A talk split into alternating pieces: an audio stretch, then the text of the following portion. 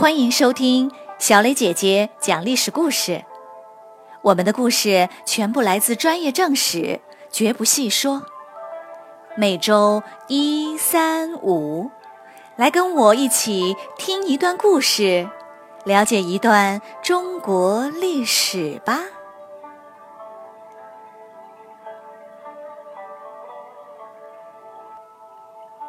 今天我要给你们讲的故事的名字叫做《史家绝唱》。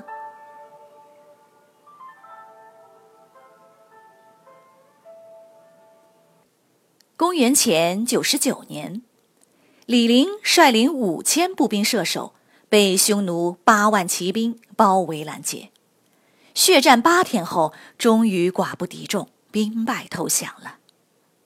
消息传到京城。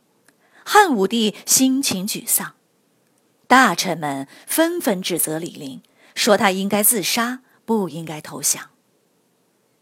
当时的史官太史令司马迁想安慰汉武帝，就上前说：“我虽然跟李陵不熟，但平时见他的为人，应该是个忠实守信的人，士兵们都愿意为他拼命，可见他有将军的才能。”他虽然投降了，但一定会逃回来的。再说，李陵的出战是经过皇帝批准的，虽然犯了一点错，但也轮不到躲在家里不敢出战的人来批评他吧。论功劳，李陵五千人杀敌一万，比李广利三万人死了两万，明显强多了。按说也可以功过相抵呀。谁知汉武帝听了，勃然大怒：“你跟李陵不熟，那怎么知道这么多事儿？李广利拼了命才逃回来，岂是你这个躲在家里的人可以乱说的？”说完，不由分说，立刻把司马迁关入大牢，以欺骗皇帝的罪名判处死刑。司马迁做梦也没想到。竟是这样的结果，他被捆住手脚，带上刑具，关在高墙里面，动不动就被扒掉衣服，一顿鞭打。到后来，他一见到狱卒就吓得跪地磕头，胆颤心惊。有时他甚至想，与其这样，还不如死了算了。然而，他读过许多历史故事，他知道，人总是会死的。但有的人死重于泰山，有的人死却轻如鸿毛。如果就这样毫无作为的死了，和一只蚂蚁被踩死又有什么区别呢？而且父亲交给他的任务也还没有完成呢。司马迁的父亲也是个史官，十年前父亲病倒了，对司马迁说。孔子写完《春秋》后，到现在已经有四百多年了。我很想把这一段历史整理出来，但我眼看活不长了，只能把这件事托付给你了。司马迁含泪同意了。可是到了这个时候，他连初稿都还没写完呢。司马迁下定决心要活下去。在当时，想要不死，只有两个办法：一个是交钱赎罪，但他家里没有钱，也没有人敢帮他出钱；另一个就是用宫刑代替死刑。受了宫刑的人简直生不如死，但司马迁别无选择。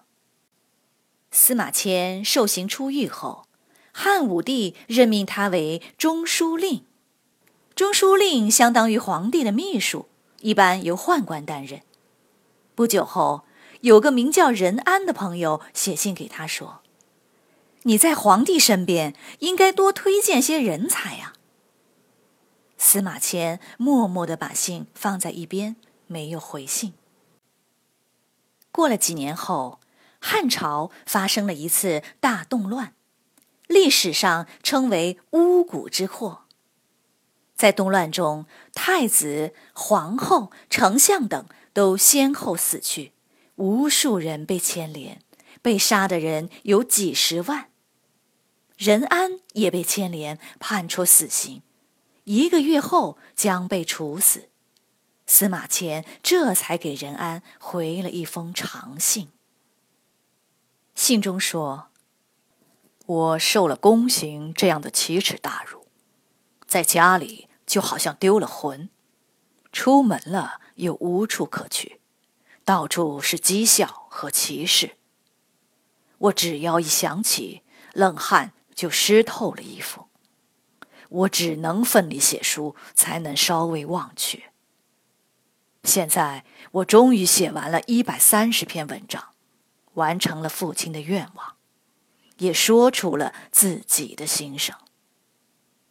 你说要我推荐人才，你知道士为知己者用，女为悦己者容。可如今的我，哪里还有知己呢？在发出这封信以后。司马迁就突然消失了，他到底去哪儿了？没有人知道。或许这个问题只有汉武帝才能回答吧。司马迁早有准备，他完成的书稿他又再抄了一遍，一本放在京城，另一本藏了起来。几十年后，由他的外孙拿出来，这才得以流传。这本书就是《史记》，这是第一次用人物传记及纪传体的方式来系统的记录历史。《史记》不仅记录客观准确，而且文笔优美，流露出司马迁的爱憎喜恶，非常有感染力。直到今天，也没有人能超越他。大家都称赞他为“史家之绝唱，无韵之离骚”。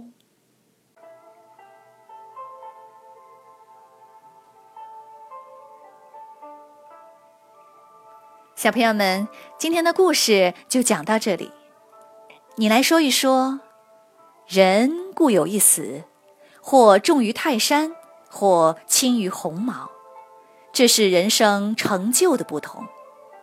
你觉得什么样的人生是重于泰山？什么样的人生又是轻于鸿毛呢？欢迎你们进入公众号，留下你们的想法，或者用语音告诉我们。谢谢你们今天的收听，我们下个故事再会。